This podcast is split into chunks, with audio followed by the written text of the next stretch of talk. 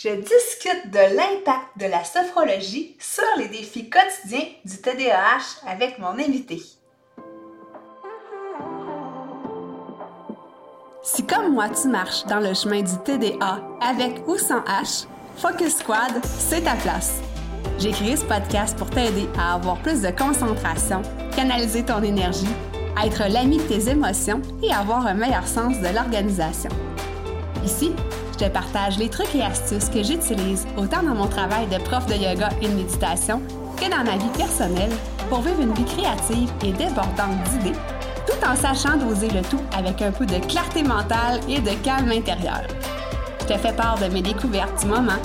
Je discute avec toi de la vraie vie, des défis auxquels on a à faire face, en apportant une touche positive et humoristique. Parce que le TDAH, c'est pas un bris, mais c'est plutôt une façon qu'a notre cerveau de fonctionner parmi tant d'autres. Tout est à notre portée et notre regard différent peut changer le monde.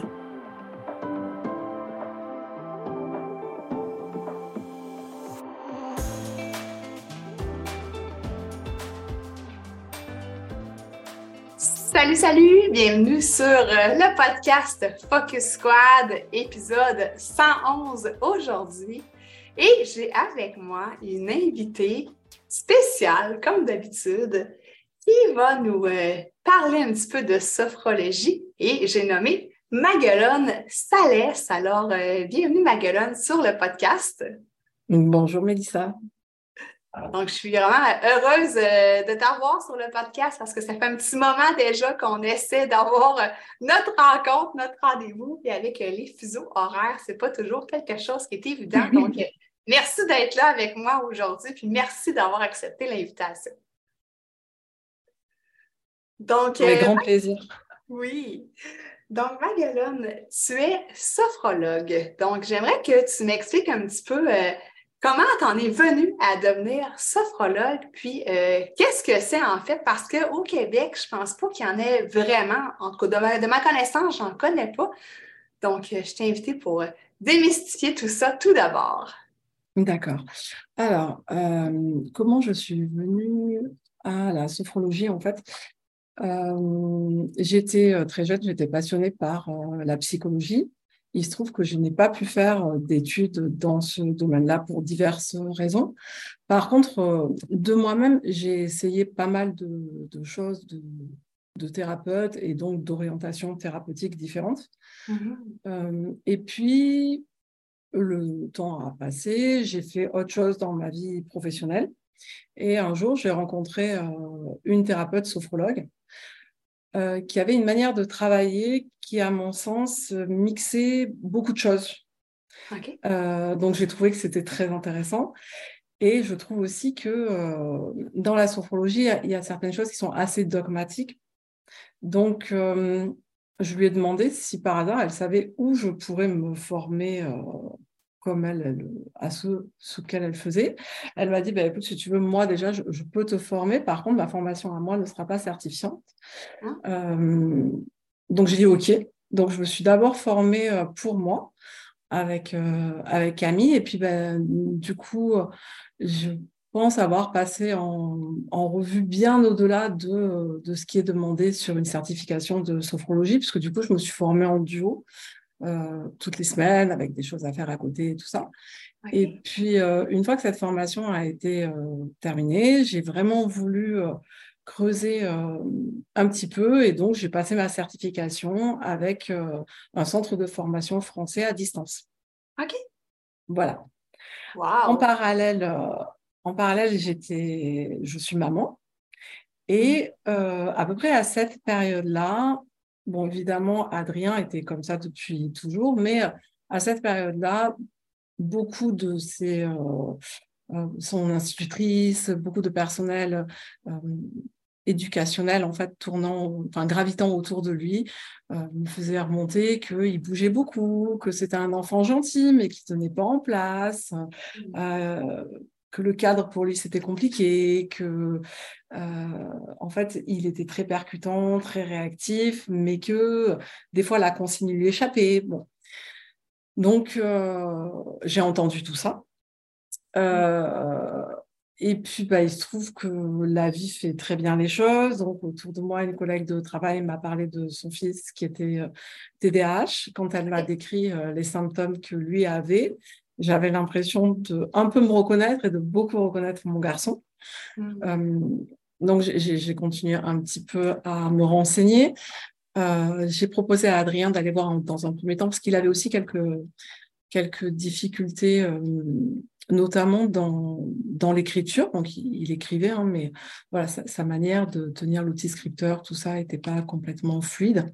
Donc, on est allé, on a commencé par aller voir euh, une psychomotricienne à qui j'ai parlé du TDAH. Dans un premier temps, elle m'a dit bon, ben, on, va voir comment ça évolue, comment, comment ça se passe. Adri était assez euh, jeune. Euh, en France, je ne sais pas si c'est pareil au Québec, mais en France, on ne diagnostique pas un enfant avant 6-7 ans. Euh, aux troubles euh, du déficit de l'attention avec ou sans hyperactivité. Donc les séances ont continué et euh, je pense que c'est à la fin de la première année où elle m'a dit ok bon là je pense que ça pourrait être intéressant de, voir si effectivement Adrien n'a pas n'a pas un trouble. Donc bah, j'ai pris des rendez-vous et j'ai Adrien a passé les tests. Effectivement, il s'est révélé que il était TDAH. Euh, le TDAH, c'est génétique, dans bien mhm. des cas. du coup, ben, c'est moi qui, derrière, je, je me suis renseignée pour moi, j'ai passé les tests pour moi. Hum, en France, c'est un trouble qui, euh, bah, qui existe depuis très longtemps, mais dont on entend beaucoup parler, notamment ces dernières années. Donc, c'est euh, compliqué qu'il soit vraiment pris en compte dans le milieu scolaire, dans les milieux euh, éducatifs, euh, dans les activités en fait qui sont proposées aux enfants. C'est peu connu. Donc euh, voilà. Donc moi, ben, j'ai été effectivement aussi diagnostiquée, comme je te le disais, et j'ai voulu orienter ma pratique vers un public qui avait un trouble de l'attention avec ou sans hyperactivité. En tant que sophrologue, bien évidemment, je ne suis pas du tout habilitée à diagnostiquer les gens. Euh, je ne suis pas du tout habilitée à donner une médication. Mais par contre, euh, je peux aider, en fait, euh, par mon parcours, par des formations que j'ai faites, les parents et les enfants. Donc, c'est vers ça que j'oriente ma pratique de la sophrologie. Ok. Donc, ça, c'est la manière dont je suis venue. Euh, à la sophrologie et à orienter euh, mon activité de thérapeute vers les personnes ayant un TDAH. Hmm. C'est vrai qu'on s'oriente souvent vers qu'est-ce qu'on a besoin d'apprendre ou qu'est-ce qu'on a besoin de... Comment je pourrais dire ça? Hein, c'est toujours des choses qui nous parlent généralement, ça vers quoi on va dans notre travail. Donc, euh, puis, euh, est-ce que tu peux m'expliquer qu'est-ce que c'est la sophrologie, puis euh, peut-être la différence avec un coach TDAH, juste pour nous situer un petit peu, parce que, comme je te disais, au Québec, c'est peut-être un petit peu moins connu. Euh, tu me disais peut-être qu'il y a une différence avec, excuse-moi, j'ai pas. avec un coach TDAH, peut-être, est-ce que c'est la même chose ou qu'est-ce que c'est vraiment la, la sophrologie? Alors, je ne sais pas parce que moi, j'ai jamais eu affaire directement à un coach TDAH, euh, donc j'ai un peu de mal à, voir euh, ce que tu entends par un coach euh, proprement parlé uniquement TDAH. Après, la sophrologie, c'est une, c'est une méthode euh, verbale non tactile euh, qui emploie plusieurs techniques qui vont agir sur, euh, sur le mental. L'idée, c'est d'harmoniser la conscience et de, d'être en accord avec soi-même et avec son, son environnement par diverses techniques qui vont être de la respiration, de la visualisation, des techniques beaucoup à base euh, d'imagerie euh, mentale. Et tout ça, ça va te permettre d'avoir une meilleure connaissance de toi et de pouvoir au quotidien, en fait, mieux gérer tes émotions et notamment ton stress. La sophrologie en France, elle est assez connue, notamment pour la gestion du stress, que ce soit le stress personnel ou professionnel. pour aider, par exemple, à l'endormissement. Bah, je te prends un exemple assez simple, une hôtesse de l'air qui va avoir du coup des, des heures de sommeil assez atypiques et un rythme de sommeil du coup assez atypique de par son métier on peut mettre en place euh, des séances de sophrologie, du coup des outils euh, inspirés de la sophrologie pour l'aider à pouvoir se reposer entre les vols et du coup déclencher euh, le sommeil. Mmh. C'est aussi une discipline qui va aider dans la gestion de la douleur. Donc en France, en tant que sophrologue, alors ce n'est pas mon cas, mais on peut être, on peut accompagner des femmes enceintes euh, on peut aussi accompagner des personnes souffrant de douleurs chroniques. Et aussi les douleurs qui vont être liées à des pathologies assez lourdes, telles que le cancer, par exemple. Ça me parle beaucoup parce que, euh, évidemment, bon, je suis professeur de yoga, de méditation, donc la pleine conscience, les respirations, ça me parle énormément.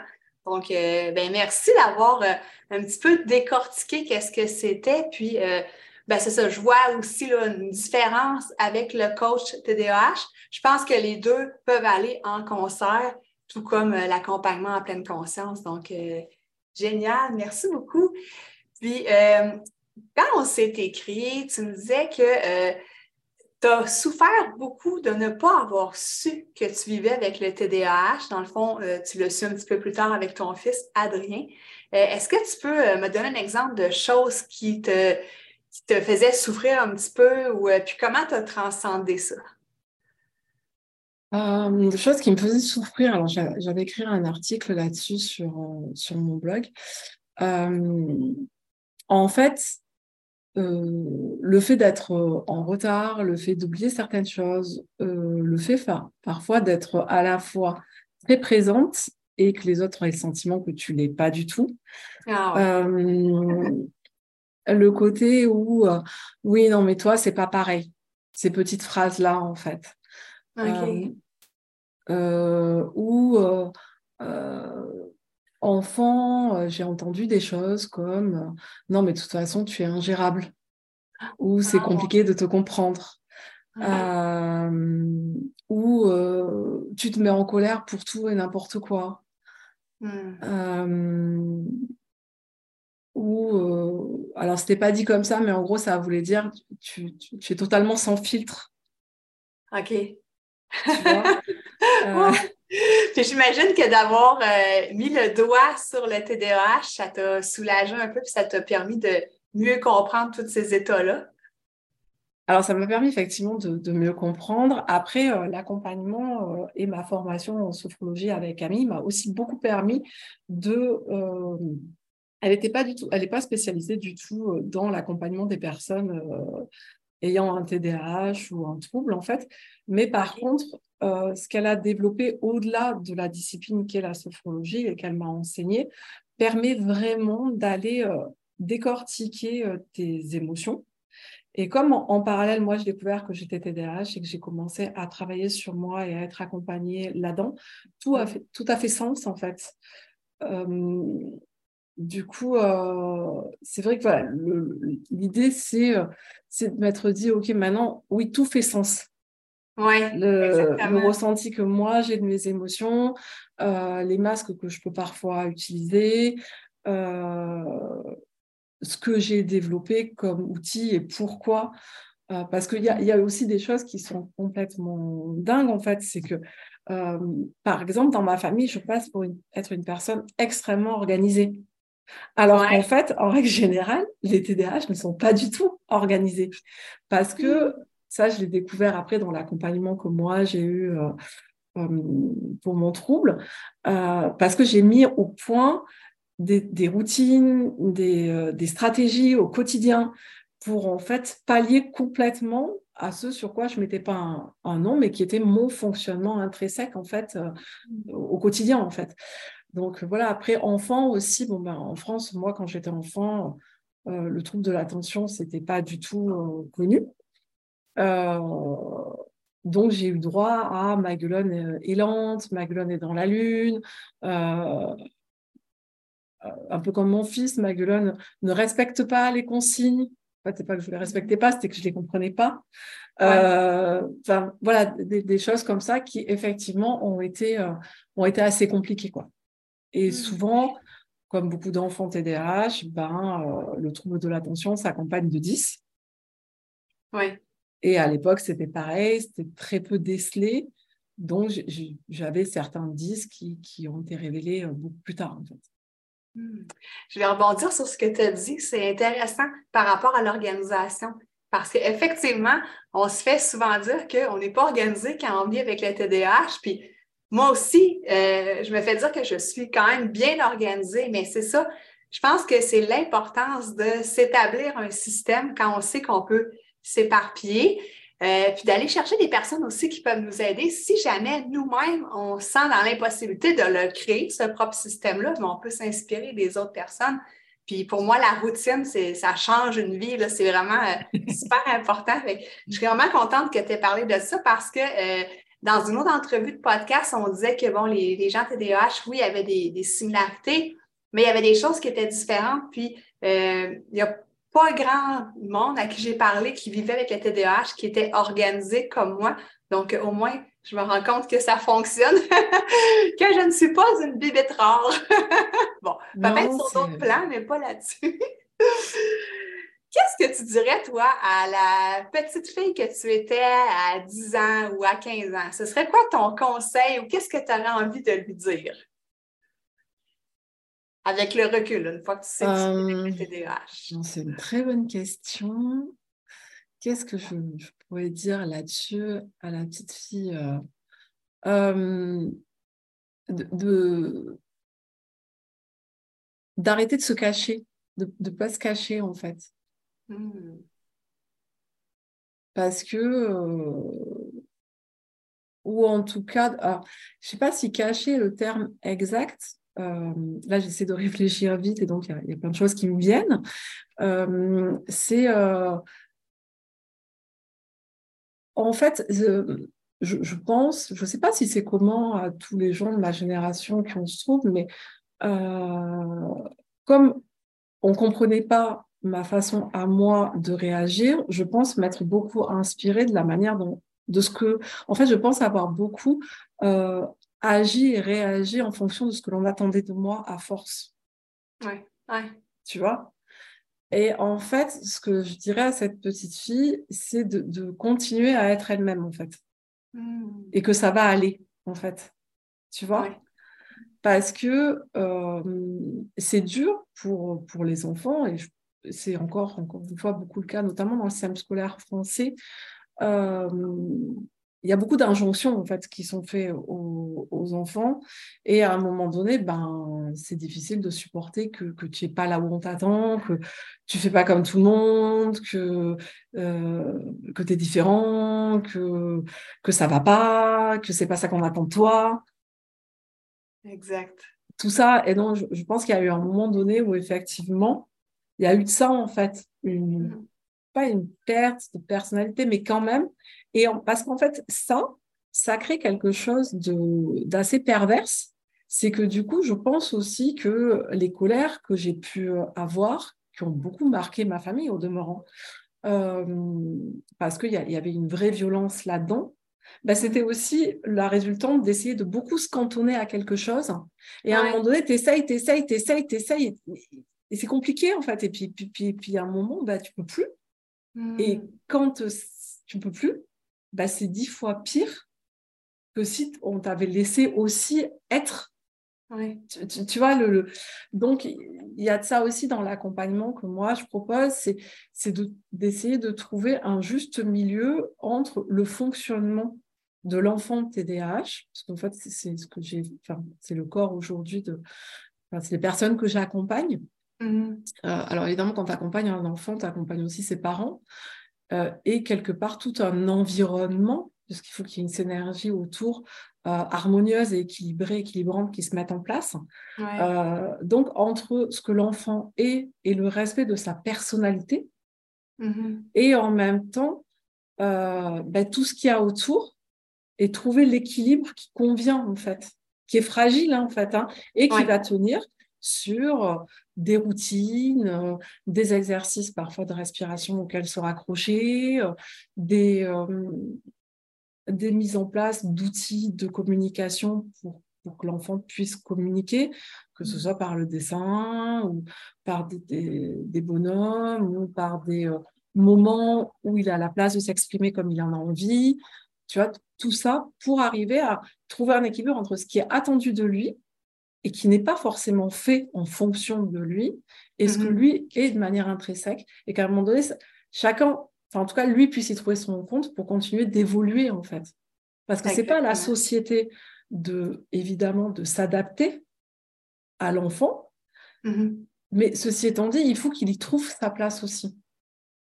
Tu vois, donc je ne sais pas si c'est assez clair la manière de le dire, mais voilà. Oui, oui. Ça, oui, ça me parle vraiment. Puis c'est ça, c'est parfois difficile. Puis même en tant qu'adulte encore, même quand tu sais que tu vis avec le TDAH, il y a quand même des choses que tu n'as pas le choix, entre guillemets, de te confronter ou de t'adapter, puis d'essayer de trouver des, une harmonie. Euh, puis l'exemple que j'ai en tête, c'est euh, avant, moi, je travaillais dans un open space.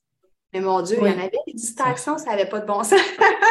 J'avais pas mis le doigt sur le TDAH. Donc, euh, tu sais, maintenant que je sais, euh, je travaille dans un bureau fermé. Euh, quand je veux être tranquille, je ferme la porte. Tu sais, c'est toutes des adaptations. Je sais que des fois, c'est pas toujours évident de changer de travail, par exemple, mais il y a toujours moyen, je pense, de, de, de, trouver un certain équilibre, comme tu dis, qui peut être parfois fragile, mais au moins quand on en prend conscience, on essaie de, revenir à cet équilibre-là. Euh, oui. Ah, après, je pense aussi que parfois, le, fait de faire appel à, un thérapeute pour être aidé, euh, tu sais, ça permet aussi comme un changement de lunettes, en fait, tu vois, où tu vas voir ah les choses différemment. Parce qu'on est tous emprunt d'une culture, d'un fonctionnement familial hérité de nos parents, de nos grands-parents, de, dans une sorte de il faut, je dois. Et des mmh. fois, juste en changeant des petites choses qui vont devenir des charnières et en regardant différemment quelque, une situation ou quelque chose qui n'est pas fluide, bah, tu vas arriver à mettre de la fluidité très vite. Et ça tient à pas grand-chose, mais juste de dire, OK, mais mmh pourquoi tout doit être comme ça Et finalement, est-ce qu'on ne peut pas laisser un peu plus d'espace là-dedans On ne peut pas changer un peu ça? Est-ce que vraiment. Bon, et souvent, ça, ça fonctionne. Et c'est simplement que, bon, voilà, les, parents, l'enfant, lui, ne peut pas le voir, mais euh, les parents souvent ont tellement, sont tellement pris dans un quotidien, dans aussi une vie professionnelle, enfin tout va vite à notre époque, c'est compliqué aussi, le quotidien ça va très vite, que ben, on les accompagne là Ah oui, effectivement, bah oui, c'est simple, mais ça fonctionne, quoi. Tu vois, de hmm. regarder différemment les choses et de prendre un peu de recul, de oui, bon, bah, finalement, on peut faire aussi comme ça, en fait. Ou accepter des choses pour. Voilà. Hmm. Oui, c'est vraiment ça. C'est vraiment important, justement, de se faire accompagner. Puis, comme tu dis, ça aide à changer de lunettes. J'adore vraiment l'expression, l'image. Euh, c'est parfait. Ça va vraiment. J'avais une question à te poser par rapport à tout ça, puis euh, as as tout bien résumé. Mais j'ai une autre question pour toi parce qu'on euh, a parlé de la colère.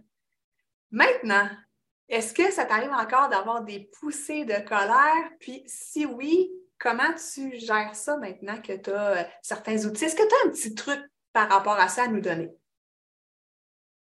Euh, alors, la colère, déjà. La colère, ça peut aussi être, euh, c'est plein de choses la colère. Alors évidemment, c'est quelque chose, c'est un sentiment, une émotion qui n'est euh, dite comme ça pas très belle, mais pour autant, il y a des fois aussi où euh, ça fait tenir, ça renforce une, force, une forme de ténacité qu'ont les personnes qui ont le trouble, qui sont atteintes de TDAH. alors oui, j'ai été très longtemps, très très longtemps quasiment tout le temps en colère. Ah mon Dieu. Euh, et ça m'a aussi euh, donné une certaine énergie pour changer des choses, mettre en place des choses. Voilà, c'est en ça que des fois je me dis bon, c'est pas si négatif que ça. Par contre, c'est une énergie qui est euh, c'est une émotion qui est très chronophage en termes d'énergie, qui est épuisante en fait. Mm-hmm. Et aujourd'hui, oui, ça m'arrive d'être en colère, mais ça me passe très vite et ça peut même me faire rire. Hmm, génial. Parce que euh, j'arrive à identifier euh, ce qui va me mettre en colère et surtout ce qui. Alors, ça va être difficile de, le dire rapidement comme ça, parce que c'est vraiment de l'ordre de, l'accompagnement, mais souvent, quand quelque chose vient me mettre en colère, tout le temps d'ailleurs, c'est que ça vient de chercher toi. C'est peu l'autre, en fait, c'est toi. Hmm, Donc, l'idée, ça va être d'identifier ce que ça vient chercher chez toi, quitte à aller parfois euh, et c'est très salvateur comme travail, aller reconnaître une forme de part d'ombre en toi, en fait, tu vois, et de mmh. l'accepter, de se dire, bah ouais, effectivement, je, euh, je suis comme ça, en fait. Tu vois, je vais mmh. prendre quelque chose qui, alors, peut-être pas foncièrement, euh, pour le coup, c'est pas un exemple qui m'est propre, mais je pense que ça peut parler à tout le monde, parce que j'ai lu ça dans un livre il n'y a pas très longtemps. par exemple, tu peux être en colère parce que à notre époque, c'est un sentiment qui est assez courant, je pense, pour beaucoup, euh, parce que tu es envieux de quelque chose. D'accord? Euh, Si tu te limites à euh, être en colère, tu vas dire oui, mais c'est normal, cette personne, elle peut avoir ça pour diverses raisons. Mm-hmm. Voilà, elle a un bon job, ses parents sont derrière elle, enfin, tu vois, tu, tu peux. Voilà. Et du coup, ça va t'agacer, te mettre en colère, tu vas subir peut-être de l'injustice parce que toi, c'est pas ton cas. Tu vois Bon. Mais si tu pousses un peu plus loin, tu vas te dire, en fait, OK, pourquoi je suis en colère, en fait? Alors que finalement, je pourrais très bien être heureuse pour cette personne, parce que c'est chouette qu'elle ait ça. Ce qui est mhm. la réalité, tu vois? Donc, OK, pourquoi je suis en colère? Ah ben, en fait, et là, c'est là qu'arrive ta part d'ombre, en fait. Tu vois, ça, tu dis, en fait, là, parce que je suis une personne envieuse. Et on sait tous qu'être envieux, c'est c'est la jalousie, c'est pas très beau en fait, hein, tu mhm. vois? Mais alors, si tu arrives à accepter ça, à te dire, ok, d'accord, ok, ok, bah ouais, ok, d'accord, je, suis jalouse, je, suis dans l'envie de quelque chose en fait, eh ben, tu vas pouvoir aller encore plus profondément en disant, ok, bah maintenant comment je transforme ça? Est-ce que mon envie, ça peut devenir une émulsion? Et est-ce que cette émulsion, ça peut être une énergie pour changer quelque chose, pour obtenir la même chose que cette personne, peut-être dépasser ça? Oui, oui. Tu vois ce que je veux dire en fait? Ah. C'est aller chercher, tu vois, parce que chacun de, des sentiments et des émotions que l'on vit, et on en vit plein dans la journée qui vont nous toucher plus ou moins et de manière plus ou moins différente. Je ne serai pas touchée par les mêmes choses que toi et vice-versa. En fait, quelque chose qui va me faire rire à moi peut te faire pleurer, tu vois. Mm. Viens appuyer sur quelque chose chez nous. Ouais. Tu vois L'autre est juste le vecteur de ça. Alors, soit tu te limites à te dire, bah, ah non, mais voilà, non, mais elle, ouais, ben voilà, c'est normal, c'est comme ça, tu vois. Et, tu trouves des raisons et, tu donnes à ta conscience et à ton ego des, et tu nourris ça, en fait. Mm-hmm. Soit tu dis, pourquoi ça met dans cet état? Mm. Ah ouais, ok. Ah, en fait, bon, d'accord. Alors, entre moi et moi, je reconnais juste là tout de suite que je suis jalouse je suis envieuse, ça m'agace, mais du coup, qu'est-ce que je, peux faire pour quoi? Tu vois, et là, tu vas changer. Comment, comment je fais en fait pour transformer cette envie, cette jalousie en une émulsion d'une énergie qui te permet de. Tu vois hmm. ça peut être porteur. tu passes de l'ombre, entre guillemets, à la lumière, mais parce que tu as accepté qu'il y avait une part d'ombre, en fait. Oui, oui. Tu es, allé la, voir aussi, hein, ça l'a mis en lumière. Euh, ah, mais c'est génial tout ça. Puis, euh, toi, en fait, si je reviens sur tes services que tu offres, est-ce que tu fais des consultations en cabinet ou en ligne? Comment ça fonctionne pour toi? Si euh, des, auditeurs ou des auditrices aimeraient euh, discuter avec toi? Alors, je peux faire des consultations effectivement en cabinet, mais la plupart du temps, c'est en ligne. OK. Donc, c'est génial, c'est bon à savoir parce que tu peux toucher la francophonie mondiale. Mais oui, parce qu'en fait, la sophrologie, euh, c'est une méthode verbale qui n'est pas tactile. OK. Donc, tous les outils que, que je développe ou que je propose, en fait, euh, bah, sont, sont, sont, véhiculés de manière verbale, en fait. Après, bien sûr que le visuel rentre en, en compte, mais euh, je peux très bien te montrer des choses ou te, ou te faire des visuels en, en, visio, ça pose aucun problème. Ah, Là-dessus, c'est pas un souci. Au contraire. OK. Ben, parfait, c'est bon à savoir. Puis, euh, en terminant, où est-ce qu'on peut te rejoindre sur tes réseaux sociaux? Où est-ce que tu es la plus active? Alors, essentiellement sur, euh, sur Instagram, sur les réseaux. Après, j'ai un site euh, internet à mon nom. Et voilà, je pense que un peu sur, sur Facebook, mais on va dire que là où je suis vraiment la plus active et où je réponds en DM, tout ça, c'est sur Insta. Génial. Donc, je vais aller mettre euh, toutes tes coordonnées pour te rejoindre dans les notes d'épisode. moi, ça m'a vraiment inspirée euh, d'avoir discuté avec toi. Euh, je sens que c'est des choses qui euh, retouchent un peu qu'est-ce que j'enseigne. c'est vraiment super intéressant. je pense que je vais lire pour ma part davantage là-dessus. alors, ben, encore une fois, merci beaucoup d'avoir passé sur le podcast Focus Squad. Ben, merci à toi en tout cas de m'avoir reçu. Merci beaucoup. C'était vraiment très chouette. Génial. Bye. Bye.